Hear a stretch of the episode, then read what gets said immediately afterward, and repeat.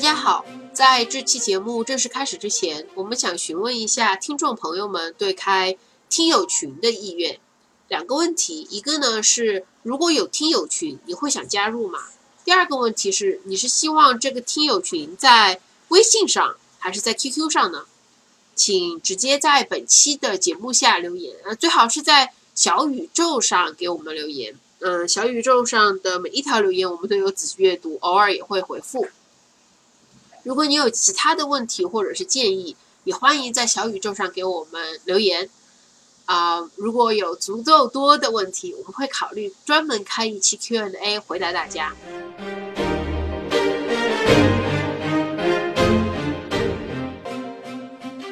大家好，欢迎来到科研这种生活方式，又跟大家见面了。我是飞童，我是华沙，我是赵思佳。之前两期节目我们聊了论文的写作和发表，这一期我们来聊一聊一类特殊的论文，也就是毕业论文。在求学的每个阶段，你都有可能需要写毕业论文。在我们深入讨论博士毕业论文之前，让我们来先聊一聊本科、硕士和博士毕业论文之间的差别吧。呃，我觉得呢，虽然三种毕业论文都需要做一些实证研究，但是我感觉三者的差别还是挺大的。呃，先不说这三种毕业论文的篇幅可能有很大的差别，本科的毕业论文肯定是相比而言最短的那种。呃，我们说严肃的讲呢，本科毕业论文，我个人觉得呢，主要是展现本科阶段在本领域域的基础知识的学习情况，忠实的展现你已经学会了这些定性定量以及基础的知识，就是研究方法和基础知识。硕士阶段呢，我觉得就要开始呃扎实的学习。科研能力，所以说呢，这个硕士阶段的毕业论文应该是忠实的展现科研的基本能力的，而博士阶段应该是要求最高的这种毕业论文，它要完全的展现你的一种学术突破。嗯，在在英国呢，就是本科和研究生的毕业论文分为两大种，就是主要我是说的是工科和理理科的理工科的这个专业。一种呢是以研究为基础的，呃，也就是说，呃，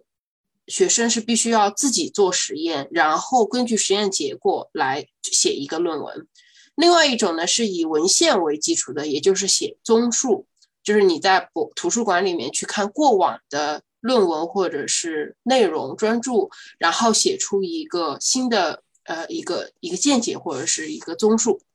那我们的我我我的个至少我的建议是，就是说，如果你能选以研研究实验为主的这个啊毕业论文，就一定要选那一个，而不是去选那个文献类别的啊毕业论文。那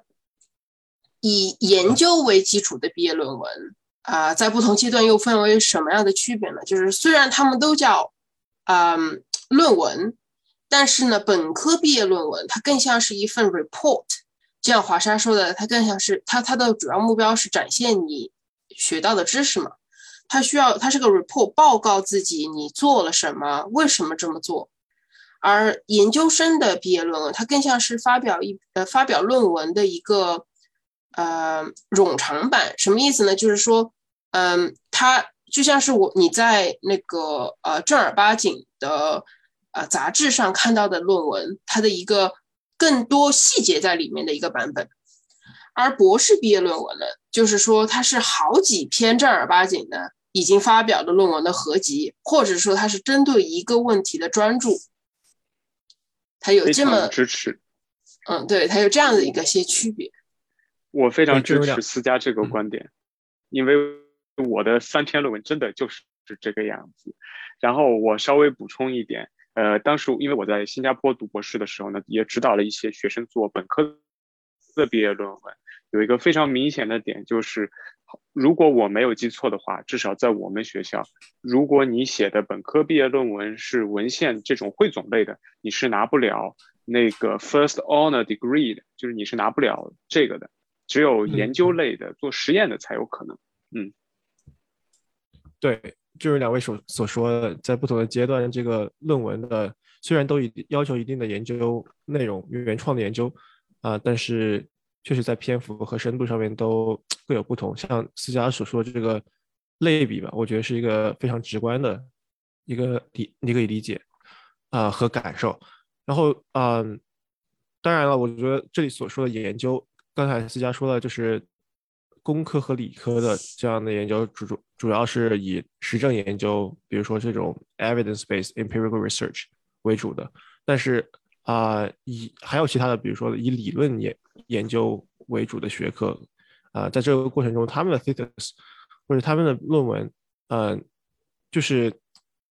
确实有点像是过往文献的综述，但是也不完全是，因为他们往往在已有的数据和思想中可以见前人所未见，然后构建出新的理论系统之类的东西，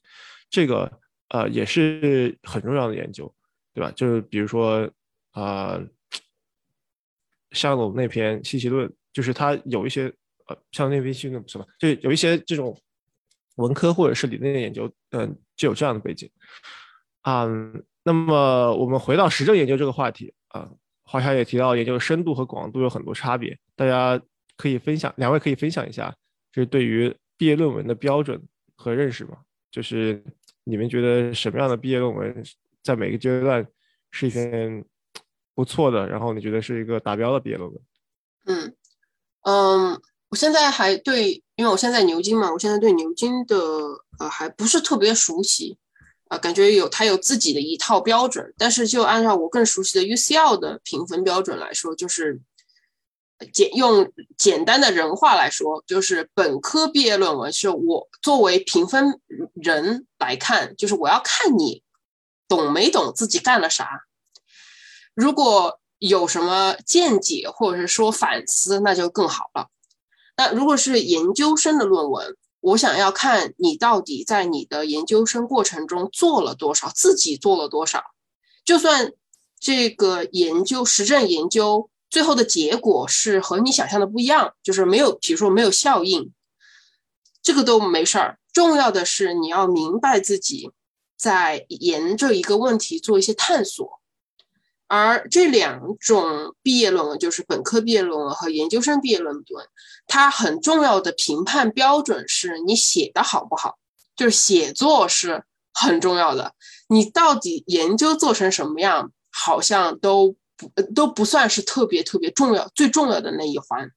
因为我们大家都明白，就是呃懂核心，呃懂这个实验的这个呃实验的这个核心的人。往往是你的博士后，就是你的导师，或者是呃带你的这个博士后帮你打包做好的。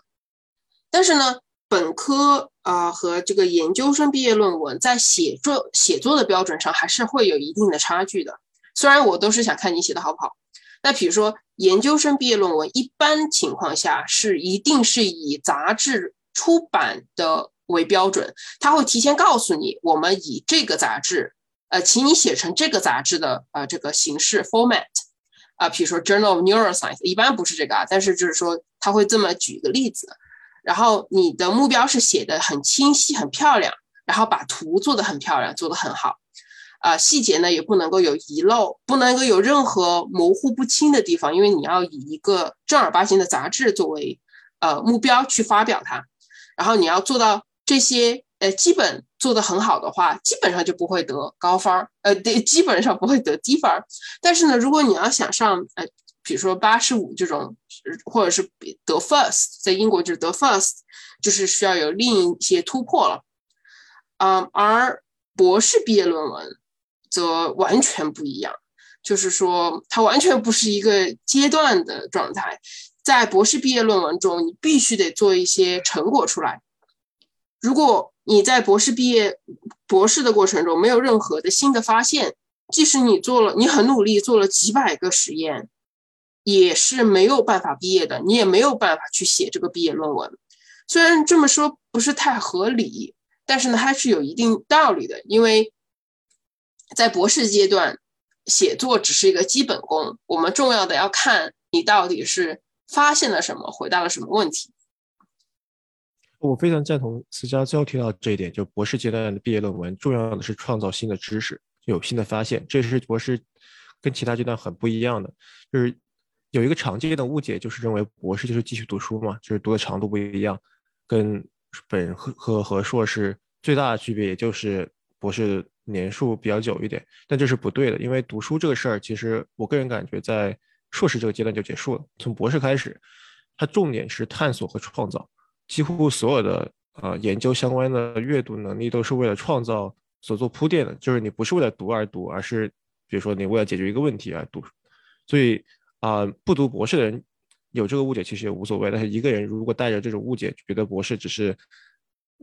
本科、硕士读书的加长版，时间加长版的话，嗯，带这种误解去读博士，或者觉得只是因为喜欢读书，所以我不妨多读一个博士，这是非常危险的，迟早会经历一个心理上的一个调整期。呃，还有一个关于论文，另外一个不同的地方在于，本科硕士没有毕毕业论文，你还是可以拿到学位的，对吧？就是在美国，很多本科和毕业硕士项目，很多本科和硕士项目是不要求毕业论文的，就你上完课你就可以毕业了。啊，就像华沙刚才所说，就你有毕业论文，你才有可能拿到一个 honor degree 的这样的，呃，这样的学位，就是我觉得好像相当于国内的优秀毕业生嘛。就是你只你要想拿到那个 title 那个头衔，你就必须要写论文。但其实只有很少的一部分才会去写这个论文。但是在博士的话，你没有毕业论文，你可能就拿不到学位。就算你写完了毕业论文，但是毕业论文没有被答辩委员会认可。甚至是答辩完了之后，对于毕业论文的修改没有被答辩委员会再次通过，你都拿不到博士学位。所以，一个博士候选人有各种各样的情景会肄业，就会或者是成为一个 ABD 的一个状态，就是 anything but dissertation。是的，呃，我们我在南洋理工和在英国都待过，就是我能感觉到，的确是至少英式的体系的考核跟你们说的差不多。呃，不过相反呢，我倒是觉得，在这个硕士的毕业的时候呢，不可能不只是论文这么简单，因为硕士的毕业论文呢也有一个答辩啊。当然了，本科其实也有答辩，至少国内是这样。但是其实硕士的答辩就已经开始比较严格了，它已经也是毕业的过程的一部分。呃，正如这个 C R 所言，我印印象特别深，我的硕士的毕业论文其实就是一篇类似于要投稿的论文。呃，的确就是如此。我我说到这儿，我突然想起来一点，我们一直都没有 cover 的，就是我们都在说英国英式或者是美式的这个概念，那这些和中国在国内的情况是共通的吗？国内也差不多是这样，对。但但我觉得国内有一点是，国内没有这种你读完你读完课程你不写 thesis 你就可以毕业的状态。至少我经历的就是很多，就是毕业论文是个标配，然后毕业答辩也是个标配，只是说这个对这个论文和就正如之前华沙所说的，就是这个论文它的程度，对吧？就是它的它的难度和这个毕业答辩过程中的难度，嗯，在不同的阶段有不同的差异。是的。那那比如说在本科本科读心理学的话。学长，你是心理学本科毕业对吧？对啊，嗯，那那比如说你的本科毕业的时候，你是什么时候去做这个毕业论文的准备呢？就是说你肯定要进一个组对吧？一个 lab 去做，你你是什么时候进入呢？差不多四年级吧。四年级就是最后一年，整个一年就是做这个。OK，对，嗯，这点还有点不一样，嗯。这其实跟硕士差不多，是也就是花一年的时间，就是从头做。就硕士可能有两年，然后你第一年做准备什么之类的。但呃，像北大这边的话，很多同学会在二年级或者是三年级，主要是三年级吧，啊，会加入实验室，然后开始逐渐的接受一些学术训练，然后有一些结果之后，他们会四年级然后开题，然后写一个毕业论文。就因为大家都知道我们需要写一个毕业论文，所以大家会大概四年级的时候开始准备。嗯，然后去去找这个导师也是由你自己去找这个导师去联系，对吧？对，然后还是还是哦，对，然后但是呃，也有一种是会不会也有一种情况就是，呃，比如说啊，到四年级的时候，你还是有些人还是没有找到导师，嗯，他学校会不会安排呢？你会为了毕业论文去找个导师，然 后会会接触。对，现在我不知道是因为现在系大了，然后可能导师也挺忙的。但是，嗯，但是所有的老导师其实也知道他有这个责任在里面，所以他他需要带着本科的学生做。OK，这个对这个是还是真的蛮像的。哦，这里补充一下，就是英国是什么？就是好 UCL 是什么样的？就是说，啊，我们也是我们是三年制嘛，不是四年制，所以说我们没有第四年这个阶段，第四年就是硕士了。呃，我们也是在最后一年的时候要抽一些时间去做这个研究，但是我们还要上课，所以说往往我们会提前很早，比如说一年级的时候，一年级毕业的时候，我们就要开始联系导师，然后看能不能去勾兑进进进组做实验，上跟。嗯，北大的很像。然后我想说一个点，就是说很多导师是不愿意带本科生的，嗯呃，因为对他们来说没有什么特别实质的帮助。嗯，但是呢，研究生往往老师是愿意的，为什么呢？是有一个金钱的资助。因为如果我是啊，我收你，呃，我收一个研究生学生，学校会给我呃批钱，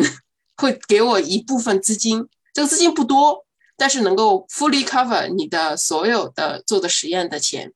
就是对我来说就是天上掉了一块馅饼。所以说一般来说，只要你不是太糟糕，我老师一般都会想招研究生来做实验的。这种就是补充一下。好像，你在国内会有这种吗？就是你带个学生，然后会给你钱，多余的？这个没有。这个没有，这个基本算作基本工作量，就是以本科毕业生的话是你的基本工作量，每个人都需要带一些学生。然后呢，再差一点的学校呢，可能会实行，就是有一些学校呢也开始搞本科生导师制，可能就类似北同讲，因为北同毕竟在北大，他们的就是北大的学生的这个对于科研的欲望还是强一些，或者概率会大一些。那有些学生呢在做本科生导。导师制呢，很有可能会跟你做毕业论文，因为这个也是可以选择的。就是实在没有那种选择的学生，学校也会分配，学院也会分配。当然呢，有很多学生没有参加这些导师制，或者没有认真参加，也就是你参加了也没东西。那也就是最后在呃四年级的时候，呃进组学习。但实际呢，有一说一，咱们说一点实在话，很多学生在准备考研，其实做毕业论文的时间非常的紧俏。你考研准备，那我们老师也没办法让你做什么，对吧？那么。十二月底考完研，一月份、两月份就回家过春节了，然后三月份回来，就有的学生会就那才开始做毕业论文，四月份可能就要交，那其实这个质量是 compromised，对吧？这就本科生嘛，明显是这样，而且会有学生会，我也对我印象特别深，我第一次带的时候，一九年有一个学生，迟迟不愿意做东西，然后呢，做东西也我给他讲东西也不做记录，呃，然后三四月份的时候给我发个。信息就跟我说，呃，他这个觉得压力很大，这个也没听懂，也不会做，然后考研没考上，女朋友把他甩了之类的。那我就，我也只能，对吧？呃，我只也只能感到非常抱歉。Sorry，对，Sorry for him。然后那就是这样了，就是对，呃，本科能这样，本科论文，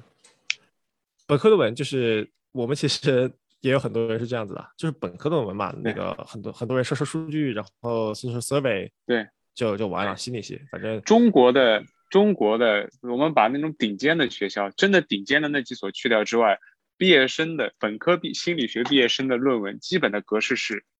叉叉叉叉在有应该是 x x x 在 y y y 中的中介效应研究，基本就是这样。然后呢，有几个很重要的。关键词还有不要说是呃大学生，毫无疑问，因为背试都是大学生。然后中介效应毫无疑问非常经典的一个一个东西，挽救了多少人的这个学术生涯的第一步。然后下面是下面还有一个叫呃，比方说主观效能感，非常的 classic，主观效能感。然后呢，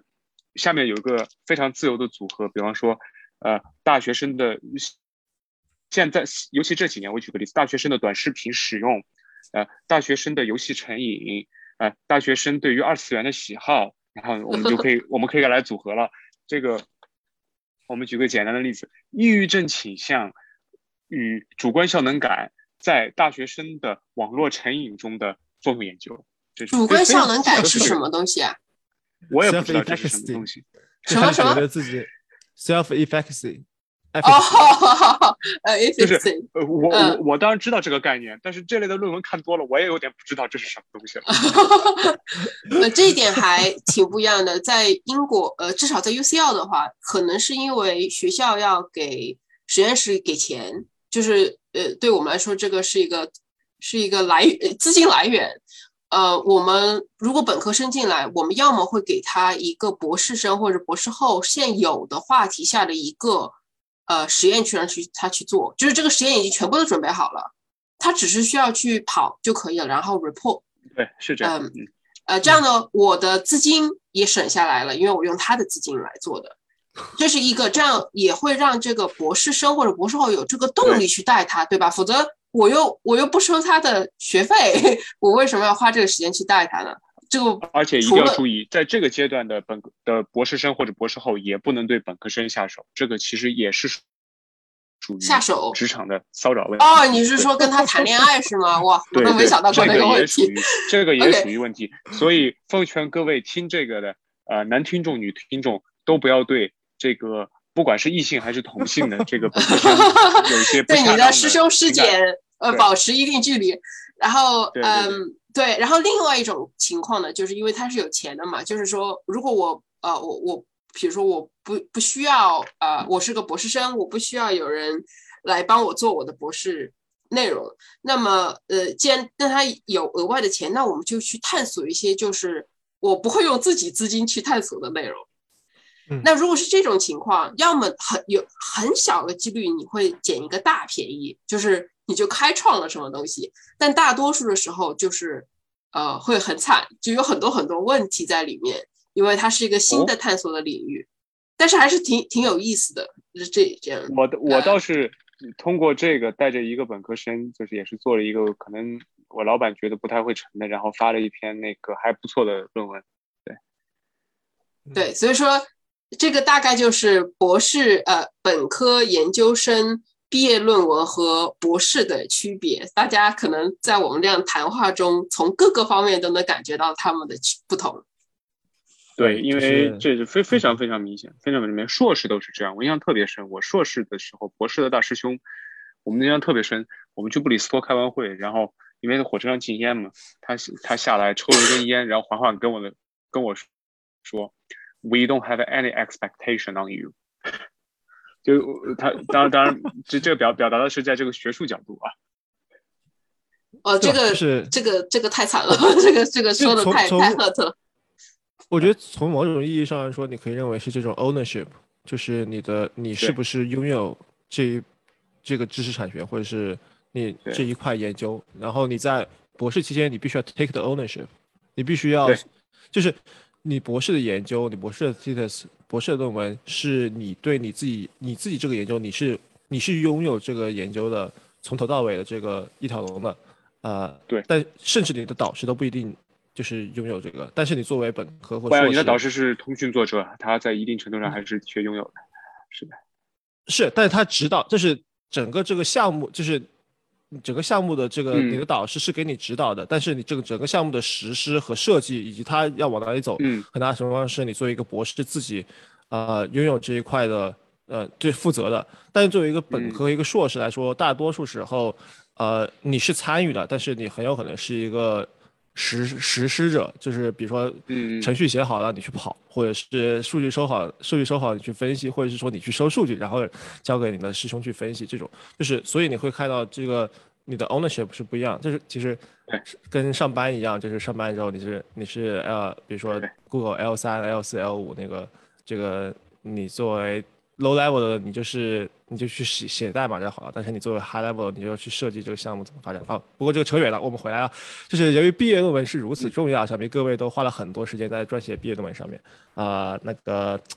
两位都是什么时候开始写毕业论文 的？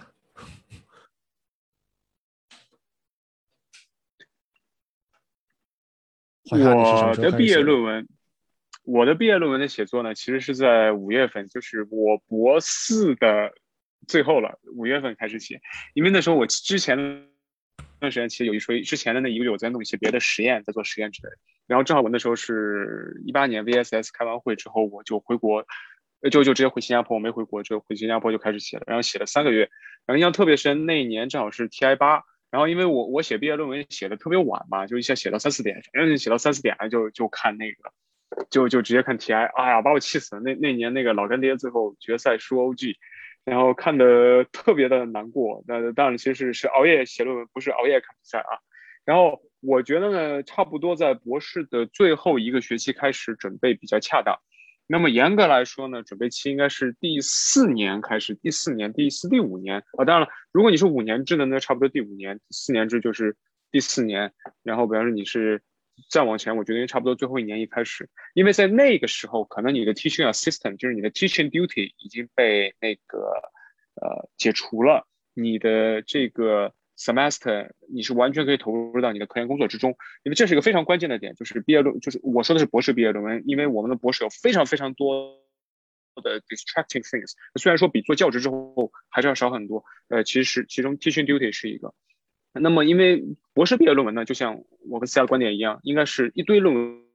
文的汇总，所以说你的每每个模块都应该有发表的质量。那么，所以说在最后的时候呢，你应该是整理和写作，因为这些能发表的东西，你应该在之前的实验中一块一块写出来。就像我现在指导学生的时候，我们在做实验之前，你应该把 method section 写出来，对不对？method 跟 analysis，因为这你要在实验之前定下来的，就尤其是假设我们要 pre-registration 的话。那么，所以说前面的素材要准备好，我觉得就可以了。那硕士和本科毕业论文呢？由于是这个学制非常的固定，我觉得基本就是，呃，你就踩着，比方说开题报告的时间，或者说是那个时间点做就行了，也不用特别特别累。嗯，嗯，我补充一下，就是本科和硕士这个时间点，因为我我我后来也带了一些本科和硕士的学生。当老师叫你开始写的时候，你千万不要再拖了，这是我的一个建议。嗯，就是我发现我带的研研究，特别是研究生本科，大家都很 humble，就是 就老师说什么都还是听的，但是研究生就感觉自己主意特别多，然后就会有很大的拖很多拖延症，可能玩的也很开心吧。但是呃，研究生，因为我们之前也说过，呃，在本科和研究生的毕业论文写作是最重要的，你做了什么其实都还是其其次，所以你一定要留够足够的时间去写。如果你是一个把用第二语言，比如说你是个中国人，你用英语去写，你发现你的英语写作能力没有得到那么多训练的话，那你就要提更多的时间去呃准备更多的时间来写这个，千万不要拖到老师最后催你了。才去啊完成，因为往往一般来说，硕士毕业论文，你的这个论文的最后的初稿和终稿，你是可以让你的导师帮你看一看，然后给你提建议的。如果你把这个时间压得太紧，老师是不会给你看的，或者他没有这个时间看，你就丧失了一个得高分的机会，因为老师的给你的建议是比你呃花。几十个小时去重写是更更为重要，所以说，当老师告诉你该什么，因为因为不同的学制、不同的专业可能有不同的时间的差别，但当你老师叫你写的时候，千万不要拖了，一定要开始写，听老师的话一定有好处的。我觉得思佳说的这个真的是感同身受啊，就是呃，其实有两点吧，第一点是。写作真的很难，所以我非常理解大家为什么都会往后拖啊。另外一点就是，对于文章的这种写作的重视，往往不如对于实验研究的这种重视那么强。就是在很多时候，这种 mindset 里面，就是觉得我的研究是最重要的，就是文章没有那么重要，对吧？这我们前两期以及这一期一个很重要的啊点，想要传达给大家就是。这个文文章论文的写作其实真的是还是很重要的，大家一定要呃调整一下，然后还是要重视这个事情，然后花在这个上面花很多时间，因为否则的话，你实验做的再好，你最后肯定也没办法毕业，对吧？也或者是你也没办法让别人知道。好，那所以大家对这个写作还是啊挺长的。那么所以大家都写了啥呢？那华夏里就是最后。比如说你，你和你的学生啊，在一开始准备的时候准备了一些细节，对吧？但但是你你你也说到你的最重要的写作，也就是在最后三个月完成的。那那你这三个月主要是写的啥？就是论文的内容吧。好的，那我先说一下我自己，因为呃，我我我为什么只花了三个月高强度的写作能完成呢？我的毕业论文正文是两百页，呃，其实一百九十九页，呃，它呢其实是在过往论文的装订成册的基础上完成的。我在最后的三个月时间呢，是呃梳理了研究的顺序，写了引言和综述，然后呢把四篇论文量的这种 studies 组成了核心的章节，最后加了一块。大的讨论和总结，当然了，这个得要符合你所在院校的毕业论文标准。我是严格符合我们学校的标准，可以这么做。那么我单纯的写作呢，其实是七十到八十页，呃，做了一些那个删改和一些总结，尤其是前面的那个 intro 和那个 literature review，它不是一个非常轻松的工作。呃，大体而言，实验学科的这些学科都会允许学生这么做。那么，其实说这个呃毕业论文的核心的点。点其实说白了，它应该是一个扩展版和那种丰满版本的发表的论文，就有点那种六七十年代的那种呃那种呃 neurophysiology 的那种论文的感觉，就特别特别想去读那 Huber and Whistle 他们六几年七几年的论文，读那种论文的感觉。它需要一个，就是博士毕业论文尤其如此，你要一个非常清晰的的这种穹顶的一个问题，从穹顶的问题开始往下深入。然后一直深入、深入、深入，扎到一个你可以突破这个科研边界的那根针，然后从那伸出来，告诉你为什么这么深。然后呢，你再用几个 studies 开始展开，你是怎么那个触角从呃理论的边界里面伸出来，然后你伸的有多远，然后这个跟你的理论到底有什么样的关系，以及描述一下有你这个理论之后，未来的研究到底是什么样。然后最后的 discussion 呢？呃，不只是要讲这个，还要去 discuss 很多。我为什么用了这几个研究来做研做这个，而不用别的研究方法？然后范式研究里面的问题等等等等等等。呃呃，反正大致是如此。嗯嗯，我我我的情况就和华沙完全不一样。嗯，因为我在博士过程中没有发任何的论文，所以说我没有。我没有现成的论文可以集成册，呃，当然，我我我我还是认识很多同事是这样子的，呃，所以说，哎，说到这里，我要提醒大家一点，就是大家在写论文之前，一定要看看你师兄师姐写成什么样。嗯，我我发现，我我我刚才我建议大家，老师叫你写的时候，一定不要拖沓，很大有一个很实际的方式让你。呃，就是至少减轻你这个拖延症的一个办法，就是你在开学的时候，你就去看看你的师兄师姐写成什么样，你就知道那个差距在哪里了。然后你就会一直觉得，哎呀，我的妈呀，我要还有多少个月我就要写成这样，好难呐！我开始现在开始写吧。然后我至少对我来说，这个就是我的一个就是按时写论文的一个一个一个动力所在。嗯。我我和华山的一个很大的不同在于，呃，就是虽虽然我认识很多在英国的同事、美国的同事也都有这种呃集成册的这种呃方式，啊，因为它确实是个很好的方式。但是呢，我们实验室是呃，我导师他个人不允许我们这么做，他认为就是博士毕业论文是一个特别特殊和难得的一个机会。嗯，他他和普通的论文不一样，然后呃，人大多数人一辈子也就这么一次机会有一个博士毕业论文，他觉得应该在这个呃毕业论文中展示一些在普通论文中无法展示的内容，比如说一些比较大胆的假设，一些你你你想出来的新的理论，啊，或者是说一些有趣但很大程度上不会去。单独发表的啊研究发现，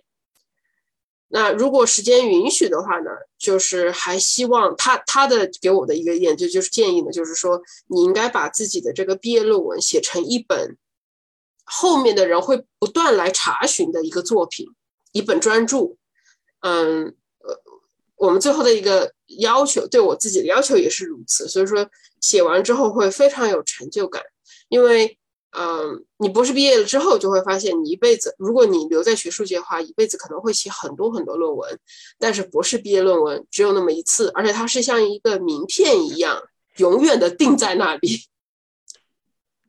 我我要插一句，呃，如果你有勇气再读一次博士的话，你可以再写一次，所以说不一定只有一次机会，呃，这个其实挺有意思的。我老板就是到最后。他可能都不想读我写的那个毕业论文，因为我的毕业论文的长度是的论文的长度是我学长加我学姐的论文合在一块儿，还没我的那本毕业论文长，所以他在看的时候就是翻了一翻，然后表示，呃，这是你的毕业论文，你应该自己来负责，我就不提太多意见了。哦，这个和我的导师完全不一样，我我们。我我我们改了真的很多很多遍。我在交稿前星期一交稿，星期五我还收到了将近三百条修改意见。哦，嗯，所以说，我我是那段时间在忙一篇论文的投稿过程，所以说我们俩的精力可能更多在投稿上面。我我觉得可能这个就是老老师对这个导师对这个毕业论文的不同的这个看法。我觉得我的导师他把这个毕业论文真的是当成了一个就是。呃，一个很重要的一个 project 来做，然后他也希望拿这个，因为我一一会儿我们可能会提到，但是我们答辩是有委员会来看我们的呃论文的。对于我导师来说，他希望我的这个毕业论文成为一个吸引委员会的那些委员，就是那些 examiner 的一个手段，他们必须得看。那看了之后，他有没有可能跟我们实验室合作？嗯，所以说他有不同的这个 motivation 吧，动机，所以说导致了这种对博士毕业论文的不同的要求。嗯，OK。那斐彤呢？学长你呢？我的毕业论文和思佳的比较像，就是呃，我的文章从开题开始都是从头开始设计的，所以之前的东西都不会用。然后呃，我们实验室其实也比较像，就是对于这个。博士论博士课题或者是博士论文的态度，就是我的师兄师姐，哪怕是他们发过论文的，他们的博士论文都不会用他们发过的论文，都是一定要就是重新开始定一个课题，然后开始设计，然后开题，然后完成的。所以在这一点其实是比较像的。呃，那我之前就知道，就是博士的论文的。可能性就是这两种嘛，一种是前期研究装订成册，一种是然后再附赠一个新的研究吧，就是为了表示你这个你这个为了博士对吧？你为了这个博士开题，你还是做了新的研究的，你不能总是完全复测，这个不太合理。然后另外一种就是从头开始做的，啊，我觉得第一种好处就是能够省下时间吧，就呃你可以啊，但是有一个挑战就是 你你博士早期做的这种文章。就有时候是这一点，这里做一点，那里做一点，然后你要把它串起来，从一个主线，然后捋出一个主线来。其实这也是一个很有挑战性的工作，对吧？就像华沙所说的，就是即使他之前的几个章节是之前的这种 study，就是组成的核心的，但是你最后要从中抽出一个这个 thesis，对吧？抽出一个主要观点，然后抽出一个主要的故事，这个本身也是还是要很花时间的。嗯，第二种的好处。就是这种从头开始设计一个课题，这样的好处就是你的这个主题从一开始就是自洽的，对吧？你就只需要实践就好了。但我最近还发现，竟有竟然会有第三种，就是我以前没有想过的，就是你写一个专著，然后这个专专著被领域类的，就是你比如说你可能是个硕士毕业的，但是你写一个专著，然后这个专著被领域类的其他人就发现之后，他可以举荐你为博士论文，然后答辩之后就可以获得博士学位。你你在说维特根斯坦吗？维特根斯坦不一样，维特根斯坦他他做研究的时候，他其实已经跟那个罗素他们在做这个事情了，所以这个不一样。这个是我我我知道的是我我不记得我是在播客听到的，还是在啊还是在那个文章当中读到的。这就是有一个非常非常人文社科，这非常人文社科才才可能有这种可能性。因为你心理学写本专著，我觉得有点 what。那斐斐同学长他他他的情况到底是怎么样？哪个学校的呢？他我不记得他是在国内是怎么样。他然后他这个先生他去了日本教书，他当时他只有一个硕士学位，他去日本教书。然后他在日本教书期间，啊，就是写了一本合著，就是写了一本专著，然后发表了，这是一本流通已经发表流通的一本读物。然后这个时候啊，有一个东京大学的教授就找到了他，然后我也不知道是之前开会的时候认识的，还是就是就是已经是朋友。然后那个教授，东大的教授直接把这个他的这个专著推到了东大，然后并且在东大找到了这种人，就是同领域的人去。衡量这篇专著，然后这个先生就最后就拿到了东大的博士，就他一天都没有在东大读过书，但是他就拿到东大的博士。我当时听到还蛮震惊的，就是觉得哇还能这样，就有点名誉学，就名誉博士学位的感觉，你知道吧？就是因为很多时候博士的这个过程，你都是你去创造一个课题，然后然后你你你呈现给你的，就是你主动呈现给你的委员会，然后他们通过了，然后你觉得 OK，他们认可了你是博士。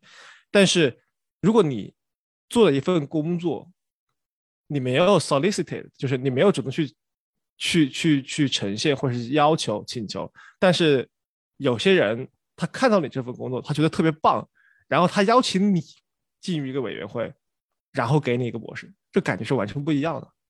对吧？就是这个这个是降维打击，这个是从更高的维度去打击了这个这个，我我觉得这个很。就感觉很，这个真的就很厉害，而且要很考验。这这是非常 honor 的一个东西。嗯，而且你你也需要碰到这样的，比如说就是好人的 领域类的人，领域类的人，他愿意举荐，他他觉真的觉得这个特别不错。这个得看每个学校的学术头衔授予的规范，至少在国内是不可能的，因为你起码要在答辩前一年完成开题报告并获通过。嗯，不过但是就是我们就是提提 可能嘛，就是我也是第一次听到有这种这这种情况。我觉得这个对还有个很难的可能，就是说对于很多人很难去完成，就是特别是呃理工科领域啊，很难成的是你在硕士毕业了，你往往是要找一份工作，你工作就很累，还要去完成这么额外的一个大的项目。在自己的时间里面是很难。对于我来说，deadline 是最大的动力。学长，你也是这样吗？就是有一个，我我我博我进入博士的时候，因为我们是三年制，然后我我当时第一件事情就是在我的手机里面弄了一个 counting down，就是计倒计时，我还我在博士期间还有多少时间？我每天早上起来我都去看一下那个时间有多少。时间，时间，我跟你完全相这么 tough 啊！相反，我印象特别是。我我我印象特别深是这样，就是我跟你想法完全相反是这样，就是我印象特别深，我在博士第一个学期，然后上完我老板上的统计课之后，我印象特别深，我站在那个我们那个我们那幢楼看远处的那个山，那时候原来还有几棵树，后来有一天被雷给劈了。Anyway，another story，就我看着那个山，我印象特别深，我的感觉就是我的博士才过了四个月，这才是我博士生涯的十二分之一。I will be so old. After that，哦，这个就真的很不一样。我因为因为我们学校不用我我读我在英国至少在 UCL 读博士是不需要，因为三年嘛，我们不需要教课，我们也不需要呃上课，所以真的就是进去第一天就要开始工作。时间过得很快，就很不一样，差别很大。对对对，差别对。然后我们也没有所谓的暑假，就是对我来说，进入我以为研究生都没有暑假，研究生都没有暑假。对，我们怎么可能有暑假？你想什么呢？我没有啊，就是至少你有一个 term，但至少你有个 term 的感觉，对吧？对吧？就是我们的感觉是对对对，有 term。我的感觉为什么明显呢？就是发突然发现，哎，这段时间好像没有本科生打扰我吃午饭了。哦，对对对，就这这个是暑假最大的感受，就是我不用上课了，而且还有没有本科生了，so good，so good。嗯，对，所以说我觉得，我觉得这个还是还是不同的地区、不同的学校还是差别。所以，我现在看到国内有些学生还在跟导师说要上两三个月的暑假，我说觉得哇，真的是身在福中福中不知福。我们当时是一共一年。除了除了那个 public holiday 之外，应该是只有二十一天，还是只有十几天的一个假？就是我想问一个额外的问题。嗯，哎，额外的问题就是，我我们都有假期嘛，都有就是至少美国肯定也有法定的 annual leave 年年假。你们在博士期间有休假过吗？有有去用过？你你又去用用完？哎，我一八年去伦敦看你，我就是用的我的休假呀。哦，那学学长呢？你你会去用完他这个给的假期吗？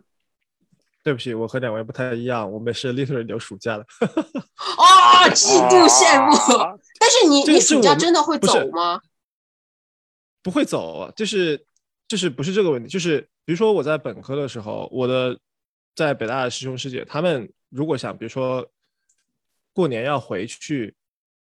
对吧？一周什么之类的，他是要跟老板。很正式的请假的，这个东西，我我在博士期间，我只是需要跟老板说我在哪，就是这个老板其实也并不 care 我在哪。然后我我懂你意思，我懂你意思。我我们需要一个完整的销假，对，对对对，就是这个跟上班，比如说你要你要你要跟老板说你要休假，这个是不一样的，就是。呃，我我觉得这个差别很大，就是当然我的老板主要是他也不出现，所以这个就是很奇怪。然后因为我们的那个暑假本来是说暑假是要那个怎么说？呃，我没办法做实验，因为我们的这个实验很多都是靠学生。然后暑假的时候我们要花花钱嘛，就是找外面的学生。但是我们这个实验室这旁边几个实验室就是没有这样的 infrastructure，所以就是暑假做实验就是个 joke。啊，然后当然了，最重要的就是我其实从三年级开始，我的暑假就是在实习，实完习之后会是上暑期学校，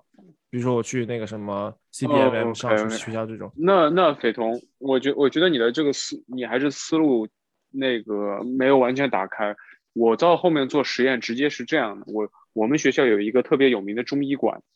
我去那边。看过一次那个手的腱鞘炎，然后认识了医生，然后我当时就说，要不然你们下班了来我这做实验。然后我们我非常感谢我们学校的校医们，他们非常的，所有的医生都来我这做过实验。哦，那你的那你这个格局是大，那那我比不上，那这确实是 这这个格局，这个格局比不了。我以前都不知道。美国还这么不一样，我觉得我们又可以开一期聊一聊。不完全，美国我觉得看来美国不一样，这是我们实验室很奇葩。约翰斯霍普金斯大学 的确有历史。不，这都这都不能说，这都我可以告诉你，这这都不是什么我们系怎么样，我们系不同的 lab 很不一样。就是我们系很其实其实比他其他的 lab 会跟你们说的比较相似，但我们 lab 就是比较奇葩，所以不推荐拿大家来我们 lab。那个，那么回到毕业论文这个话题上面，对对，那个不要吐槽老板了。刚才我们刚才说的是这种毕业论文，对吧？各种可能性啊，但是我还是觉得，呃，很多人可能没有做过毕业论文，或者是这辈子都不会做毕业论文，对吧？啊，我所以我还是想跟他跟两位一起把这个毕业论文的这个整个创作过程稍微掰得更细一点，就是我们可以说。啊，的毕业论文的一生吧，就是从毕业论文什么时候开始的，到毕业论文最终什么时候结束。啊，我先抛个引子吧，就是毕业论文的创作，呃，不是从毕业论文的写作开始的。严格意义上讲，啊，毕业论文的创作应该是从毕业设计的开题开始。啊，一般会有一个答辩会，然后答辩开题答辩，答辩完了之后进入毕业设计的正式阶段。然后这个阶段主要就完成两个事情，一个是。完成了文献综述，就是知道这个领域之前干了什么啊。另外一个就是完成你的毕业工作，啊，就是 这毕业工作就是说你设计的一些实验你要完成。然后到了某个时间点之后呢，你需要把毕业论文这个书面的文本写完，啊，这是思佳刚才所说的，就是你一定要老板叫你写论文了，你就不用再拖了，啊，写完了之后呢，你就会。送去答辩委员会去审阅，然后答辩委员会审阅完了之后，就约答辩的时间，然后进行毕业答辩。毕业答辩，呃，有时候呢是包括公开答辩和关门答辩两部分。公开答辩就是给一个讲座，然后所有人都可以来啊。关门答辩就是只有你和你的毕业委员会一起，然后你就舌战群儒，谈笑风生啊。答辩完了之后，然后根据答辩委员会的意见。就可以进行论文的修改，然后再次审阅认定之后，这个毕业论文就可以存档进库。大概就这样，就是当你走到这一步的时候，啊，你就比较安全的说你是一个博士了，就是你你的博士应该是稳稳的拿到手了。我不知道两位是不是情况差不多。啊，如果差不多的话，那我们就分阶段讲，就是比如说先聊聊开题和文文献综述吧。啊，我我讲一些比较零碎的点啊，就是我印象特别深，我开题开的特别不顺。一六年，一六年年两月份我开的题，然后呢，我一月份才开始写。我我老板都是拍拍我肩膀，小伙子非常有勇气。然后呢，花了一个月时间写完了开题报告。然后我老板呢也不是特别满意。那时候的答辩委员会呢，就是勉勉强强放我过关了。我印象特别深。然后呢，其实文献综述呢是特别难写。然后呢，那个呃，不过还好，那时候因为我我我写了一本看脸嘛，所以就是其实相当于那些文献我已经是读的很还是还是还是比较多遍了。我还是比较有自信的，读的还是比较多的。那么。反正就是开题这个时候一定要开好，但是很有可能你开题的东西并没有东西出现在你的博士毕业论文里面啊。啊，对，是的，也非常像非常像暗夜秀明的那个 EVA 新剧场版的预告，没有不要说不要说不要说，我还没看，不要说，嗯，我觉得就是哎，我觉得。我跟跟你们俩聊了之后，我发现真的是不同的学校、不同的地区、不同的实验室，差别真的真的蛮大的。嗯，那比如说，就就先说这个，回到这个开题，我觉得这个开题就可以可以说不少东西。就是说，在英国呢，它有一点点不一样，就是我也不知道其他地区是怎么样，但是在英国，至少英格兰博士开始的时候，因为我们时间短嘛。我们博士开始的时候就已经确定了你要做什么了，就是你在申请博士的时候，一般都会提交一个 proposal，就那个应该是你要做的东西了。然后你进去的第一年，因为我们是三年制，三年或者四年，当然你也可以延期。三年制，那第一年你是能做多少做多少，就是做很多，呃，然后在第一年呃结束的时候呢，你将会有一个迷你的论文和答辩。这个东西在 UCL 是至少在呃脑科学学学院下面是一个呃必必须有的，就是每个人都必须过。他不过他不给你过，你要么就拿着硕士毕业硕士的 certificate 走人，要么呢你就重新再来去再去答辩。嗯。那么这个迷你的答辩的，呃，这个这个答辩的论文，其实它就已经是一个迷你的博士毕业论文了。它和它和研究生毕业论文类似，但是呢，它更像是一个博士毕业论文。它的结构都和博士毕业论文一样，呃，不仅需要有综述，也一般也你还需要有大量的实验去证明这个实验的方向是正确的。嗯，或者说有一定的挖掘的潜力。比如说，你第一年已经把这个问题都回答了，那你就不需要有整个博士去回答，对吧？那唯一它不同的在于和这个博士毕业论文最大的一个从结构上最大的不同呢，它是就是最后这个 discussion chapter 啊比较短，因为你你还没没有做足够的东西嘛。所以说没有什么可以可以可以 discuss 的，然后呢，你还需要有一个 chapter 专门来写你下面两到三年的计划。如果你是四年制，你就要写三年的计划；如果是两年，你就是两年的计划。而这个呃第一年结束的这个开题答辩的目的呢，是让你的导师以外的专家来看看你的博士方向是否实际，然后你是否有这个。能力和够格去完成这样的一个项目，还有呢，呃，当然还有一个就是隐藏的一个方法，就呃一个重点就是你第一年相当于和你的导师已经磨合过了，你要是不满意你的导师，你跟你导师有什么矛盾，或者说你觉得你导师给你定了下来一个不可能完成的任务，那你在这个开题答辩的时候就要向你其他的专家提出，你就有机会转到其他的实验室里面去。那么在这样子的一个，我觉得这个设计是非常好的一个设计，它保证了你在博士第一年的时候结束的时候就有一个概念你在干什么了。呃，我真的是羡慕的很啊。呃，对，然后这个也是因为他就提前把 deadline 给你了嘛，给你一个 deadline，给你导师一个 deadline，给你甚至一个系一个 deadline。然后从这个角度来看，就是写博士毕业论文会很顺理成章。呃，然后因为他提前两年就给你打好草稿了，甚至或者三年，所以说这是个非常理想化的一个一个状态。这个为什么英国有学校还能够三年？为什么就有人能够三年毕业？就是这么一个情况。啊，那比如说我，比如说以我个三年毕业了，不是我的意思，就是说这个对于很多人来说是一个觉得不可理解的。你你就是一个一个情况，就是说明。他是有办法办做做到这一点，就是这个是我给。如果你在一级就是对制度保障，这是这是一个用制度来保障你的你的方式。对，嗯，这么一想的话，我第一年做的研究完全没有出现在我毕业论文里面，我是不是也等于三年读了一个博士呢？对，可能啊，可以。你的 program 不是？那你这么说，你可以把那个硕士就前两年归为硕士，然后你然后。就是你如果接受你自己读了个硕士，那你可以，你就博士三年毕业。嗯，就我我的意思就是说，硕连读吧。嗯，对，但嗯，但但我觉得就是说，如果即使你在其他的地方，我觉得如果有如果有这样子机制的话，说不定也能够帮助大家能够按时毕业吧。我觉得，我觉得这个机制非常的重要，至少在英国来说。那那比如说，嗯，实际上我跟华沙也有点类似，就是我第一年的开题的这个博士毕业论，呃，毕毕这不是博士毕业论文，开题的这个论文和我最后的博士毕业论文其实完全不是个方向，就是他他给我的这个机制的保障并没有起到作用，嗯呃，所以啊，对，嗯，我实际上就是和呃呃学长有类似的情况，就是我我虽然。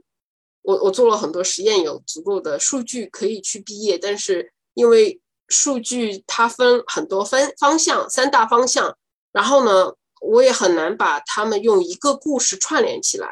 所以说，呃，就一直没有去迟迟没有动笔去写这个博士毕业论文，嗯，导致这个开题博士论文呃论文也没有什么实际上的作用，啊，直到最后，呃。就真的只剩半年，呃，就只只剩半年了，我们才两个导师和我坐下来开开个会，要求我三选一，然后我们我才最后决定了我到底要写什么，嗯，所以说听起来呢还是挺 drama 的，然后感觉好像是个蛮有趣的博士经历，但其实这样是很不可很不可取的，嗯，然后我我我现在想一想，就觉得自己还是当时在这个过程中。啊，迷失了自己。嗯，为什么导师当时有有的时候也还有点埋怨导师，为什么他当时没有阻止我去过度的这种探索？嗯，对他来说，这个实际上是个不是个坏事，因为对他来说有产出就是好事嘛。他也不是很在意我到底什么时候啊毕业。嗯，就以，但对于我们博士生来说，写好博士毕业论文，毕业是最重要的事情。嗯。从我个人的角度来讲，就是呃来说，就是我一个建议，就是不要像我这样好高骛远，精力和知识都过度的分散，使得自己这种完全迷失在这个探索的过程中。嗯，也是因为我，嗯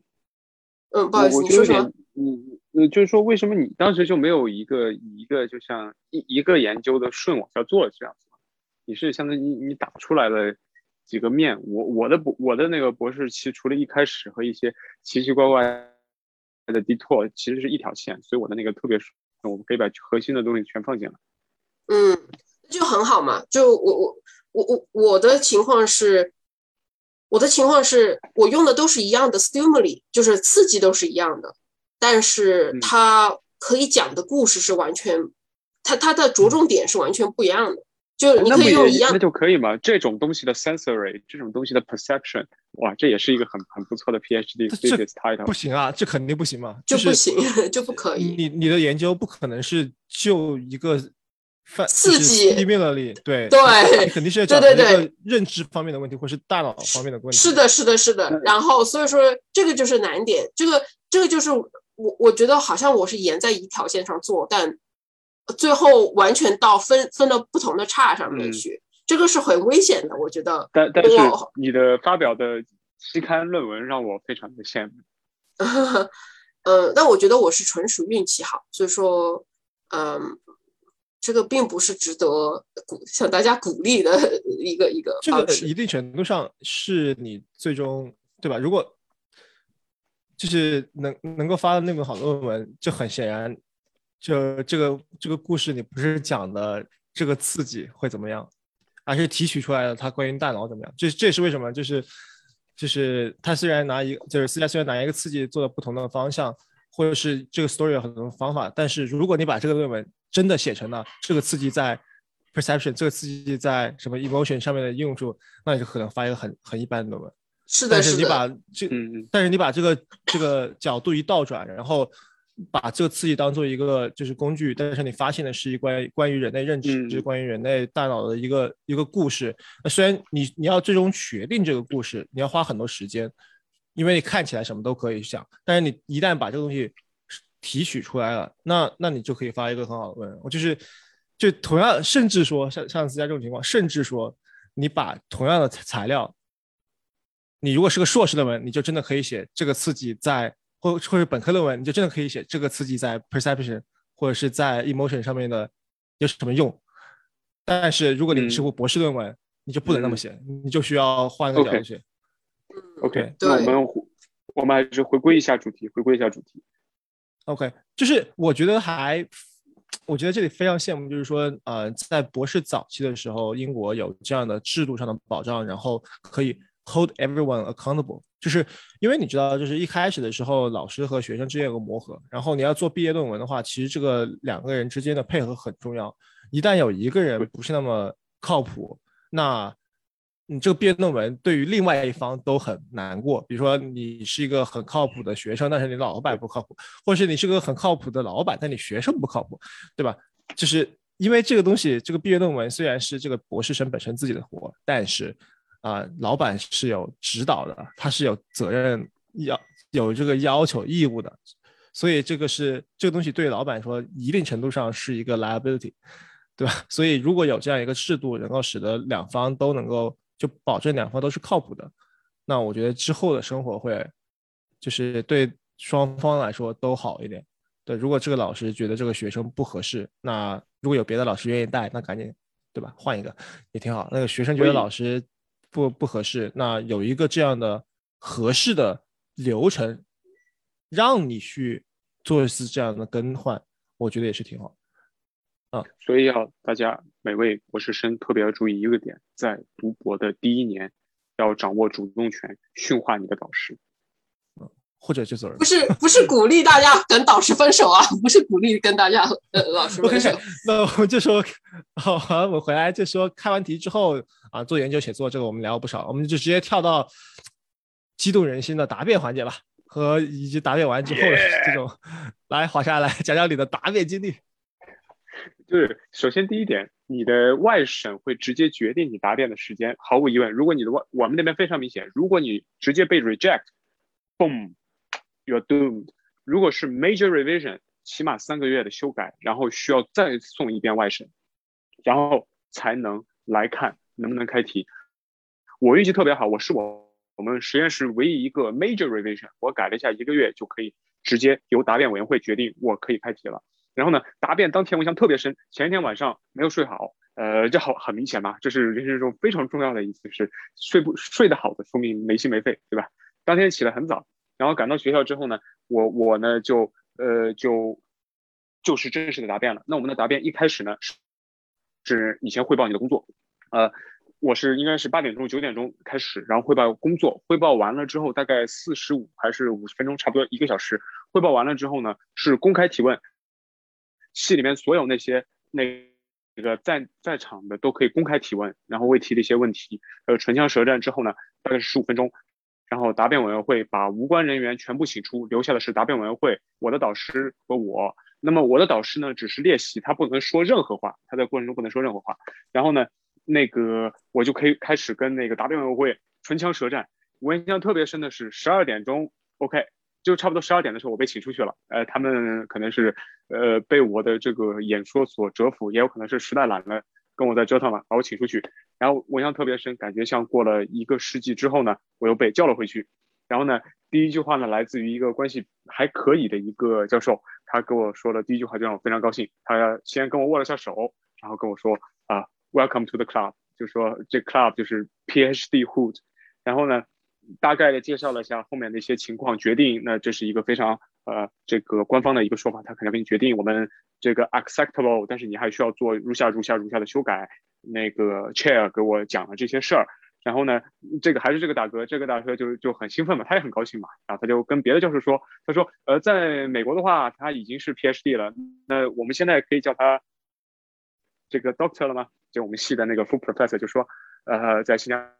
坡不行，他还要通最后的那个提交吧，就是我们最后的修改版的 PhD thesis 被他们再通过才可以。呃，所以说呢，最后的修订呢，那毫无疑问，就像你发表任何论文一样，要加了很多有的没的，需要让他们满意的内容。然后呢，呃，反正就是他们质疑什么就得回答什么，把他们的这种 concerns 都要呃化解掉。那么最后打印的时候呢，我已经回国了，我当时拜托的是我的博士的师弟打印的。呃，特别厚那种厚皮，然后那个特别厚，然后打印要求很高，然后还有那种啊硬的那种壳，打印了两份，然后留档在了图书馆。我很我很现在有点后悔，我当时没有再打印一份自己留着。然后硬壳感觉挺像那么回事。我的那个硕士毕业论文是一个软壳的，然后这一比就高下立判啊，高下立判。嗯，对，那个好像这种答辩完了之后出来。啊，就放在美国，确实就别人就会开始叫你 doctor 了，嗯，所以啊，但理论上来说，呃，你的 title 不会正式授予你，但是就大家都会，大家都会喊你叫 doctor。那我们一般答辩完之后，会有一个小型的这个，呃，就是在一起，然后呃一个聚会，然后大家都会发表一下这个啊回忆吧，就是你这几年是怎么走过来的啊，什么说一些有的没的。啊，然后一般大家都会庆祝你，叫你一声 doctor，然后让你感受一下我我我要补充一下，我要补充一下，然后特别就是我们当时肯定私下也是开始叫我 doctor，但是再过了两天，我拿到了我的那个 lectureship 的 offer，所以那帮人马上就改口变成了叫叫揶揄我叫 professor，当然我到现在还没有还没有做到 associate professor，it's another question，it's another story，OK，OK，然后呃。就我的我的故事差不多吧，就是所以我没有什么特别要补充的，我只想啊分享一个我知道的别的学校，就是在荷兰啊 Netherland 去读，就答博士答辩的时候就非常有仪式感，就是他们在答辩的时候一般会有一个仪式官举着一个权杖，然后带着那个委员会进场入座，然后然后再开始答辩。这个带着意大利也是这样子的。对，特别就是有那种罗马风的那种感觉，就是有兴趣的朋友可以去网上找找找找照片看看。他们还会，他们还会穿很特别的衣服，就是所呃呃答辩的人和来啊委员会的人都会穿很特殊的衣服。然后比如说意大利，他们呃答辩结束的时候，像我们中国要吃喜糖一样，他们要发糖，然后他们要发一种很特殊的糖，我都已经吃过好几次那个糖了，呃，还挺好吃的。嗯，反正各地的习俗还挺不一样。哎，但是我我呃呃，学长，我有一个小小的问题。嗯，我听说在美国答辩都是公开答辩，是吗？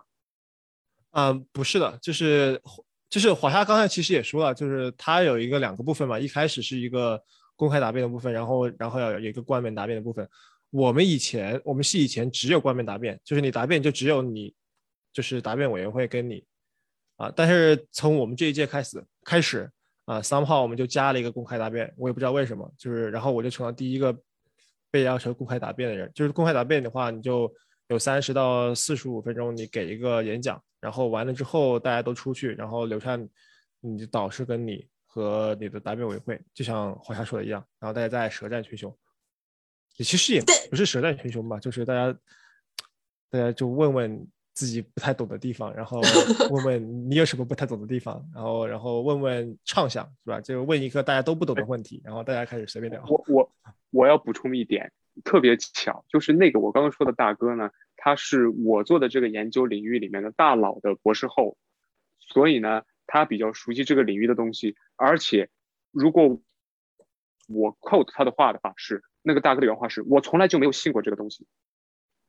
所以跟他是最 tough 的一段。哎，那我有个问题，就是比如你说你刚才给了个时间，就是公开答辩，它这个 presentation 是三十到四十分钟，那后面这个关门放狗的的这个时间一般是多长呢？我三个小时我我跟他们干了快两个小时，我觉得这个长度有点不正常。我我们是标准就是两个小时左右，两个小时左右。我们这嗯个标准化是两个小时。我嗯。我记得我是九点钟开始的，然后是快一点钟才出来吧。哦，我比你早一个小时整个过程，整个过程，整个过程就是包括前面啊。的三十分钟演讲，对，哦差不多。哦，我知道。我我我之前我最近我去参加了一个，实际上也是哎是你的校友哎啊、学长。呃你们啊学校的一个、呃最近的一个也是心理学的博士哦他应该是工程学院，但是他实际上是做的心理学的东西呃的博士毕业论文也是这种公开，但是他是在 Zoom 上面做的，所以说有几百号人进去看，好惨啊我觉得，呃然后呃然后还有好像还有学生的家属也去了。就是他们说好像也也是可以去听的，然后还可以拉横幅什么的，whatever。然后就那个是个很很不一样的一个体验。你们英国是只有闭门答辩吗？对对对，就是真的关门放狗。嗯，就 而且而且我们英国博士答辩和欧洲实际上很多都和美国很像的，都是有个公开的部分。你会看到那个博士答辩的人是要穿正装的，是穿很正式的衣服，呃，要戴帽子，然后啊还有特殊的服装，还有就像你说的权杖，还有带剑的，还有还有有那种用用剑来开场的那种啊，反正反正很复杂。但是英国至少英格兰，呃，苏格兰应该也是差不多，就是我们的答博士答辩非常的不一样。呃，博士英呃呃，至少 UCL 和呃牛津的博士答辩只有两个 examiner，就是我们的委员会只有两个人，然后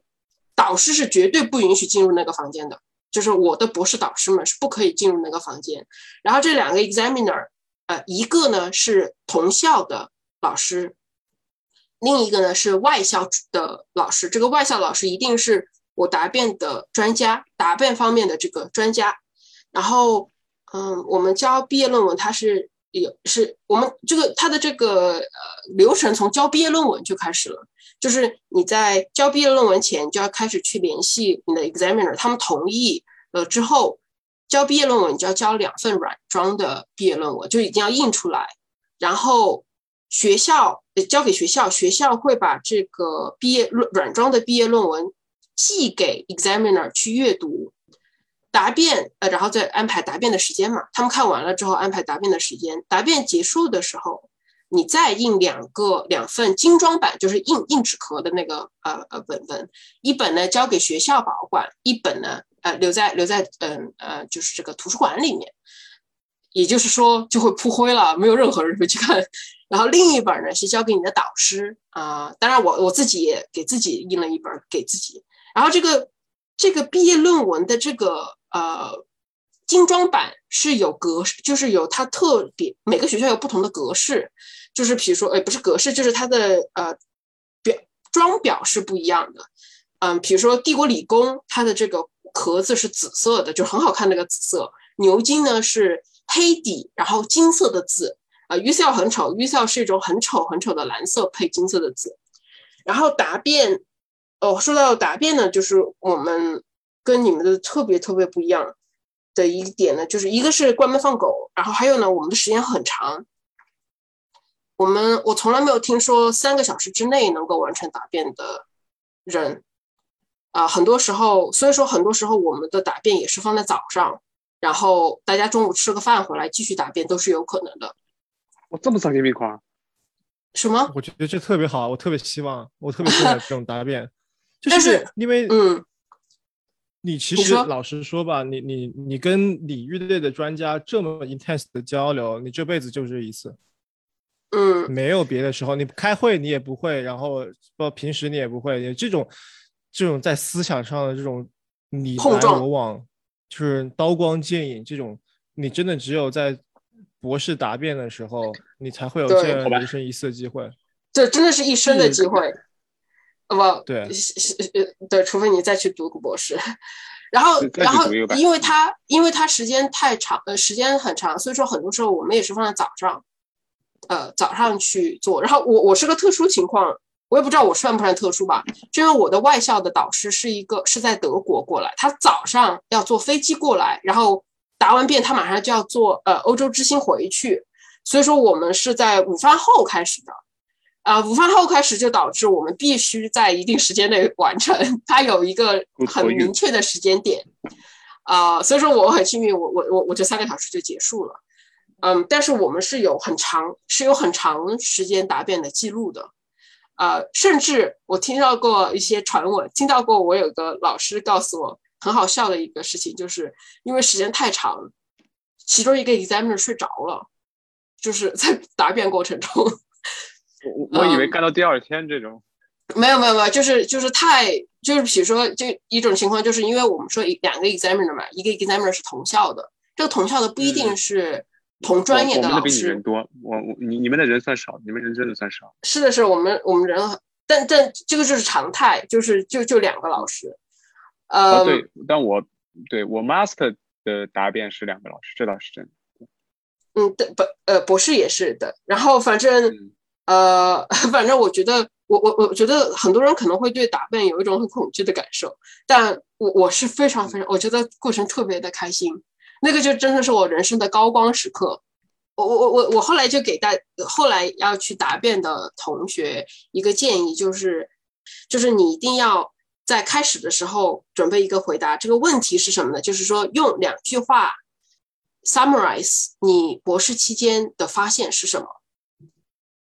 这是我遇到的第一个问题，然后所以说这个东西你是可以提前准备的，因为往往我们很多时候是没有办法很用一两句话去解，就很快的去去看看 summarize。那如果你能够提前准备一个很好的一句话来来来做这个回答的话，你会直接定义了下一个问题是什么，然后你就有主导权，你的答辩就是在你的主导权上面了。哇哦！我们的 qualification 固定问题就是这个，就是 what they're doing。但是我们的 thesis 答辩的 dissertation 答辩没有这个，就是这个问题确实是一个很重要的问题，就是用简短的话来就是总结你做了什么，就是在现在就是 too long didn't read 嘛，对 对，你告诉我在干啥？对我，我觉得还有个，就是因为你你你自己用两句话总结，你就一定会说出你的 highlight，然后嗯，他就很容易去 address 这个问题是什么。如果他发现你的这个 dissertation 和你你的这个 thesis 和你的这个 highlight 好像不不重合，那就问题就很大了。嗯，但是实际上我刚才说那个是我的高光时刻，实际上也不对了。我应该是觉得印象最深、最高光的时刻是拿到那个证书。去，然后呃，就是答辩结束，立马就是 doctor 了。之后拿着那个 certificate 去银行改 title。就是 doctor 的人。呃，嗯呃，对，因为我们没有 correction，所以说就直接就是了。然后我就直接去那个银行改 title。我们学校旁边，我们实验室旁边就是银行。我一进去就是要去改 title，所以确保我的所有的银行卡都是博士而不是夫人。我觉得这个是。很酷的一点，而且现在如果有人称我为夫人或者小姐，我都会很纠正他，叫我 doctor。啊，这个那个时间简直是啊，太重要了，但是太爽了。我觉得这个是改 title 是那个你作为博士答辩完和答辩前和答辩后唯一的就实质上的感觉，对对对，实质上的变化。啊，唯一的实质上的体验，就就就就像那个 Doctor Strange 一样。I I I'm not a master，对吧？Doctor Strange，对吧？嗯，OK，好的，那呃，我们今天关于博士论文，呃，毕业论文，尤其是博士毕业论文，聊了很多了。然后啊，也希望给不用写或者是将要写毕业论文的朋友一些啊解谜吧。然后也欢迎大家跟我们分享你们创作毕业论文的心路历程啊。那我们下期的话要聊些什么呢？思佳？下期呢，我们会聊一聊和导师的相处之道。那感兴趣的小伙伴，别忘了关注我们哦。哦，而还有就是关于那个听友群的事情，有什么看法或者建议，记得给我们留言哦。我们下期再见。大家下期再见。大家下期见。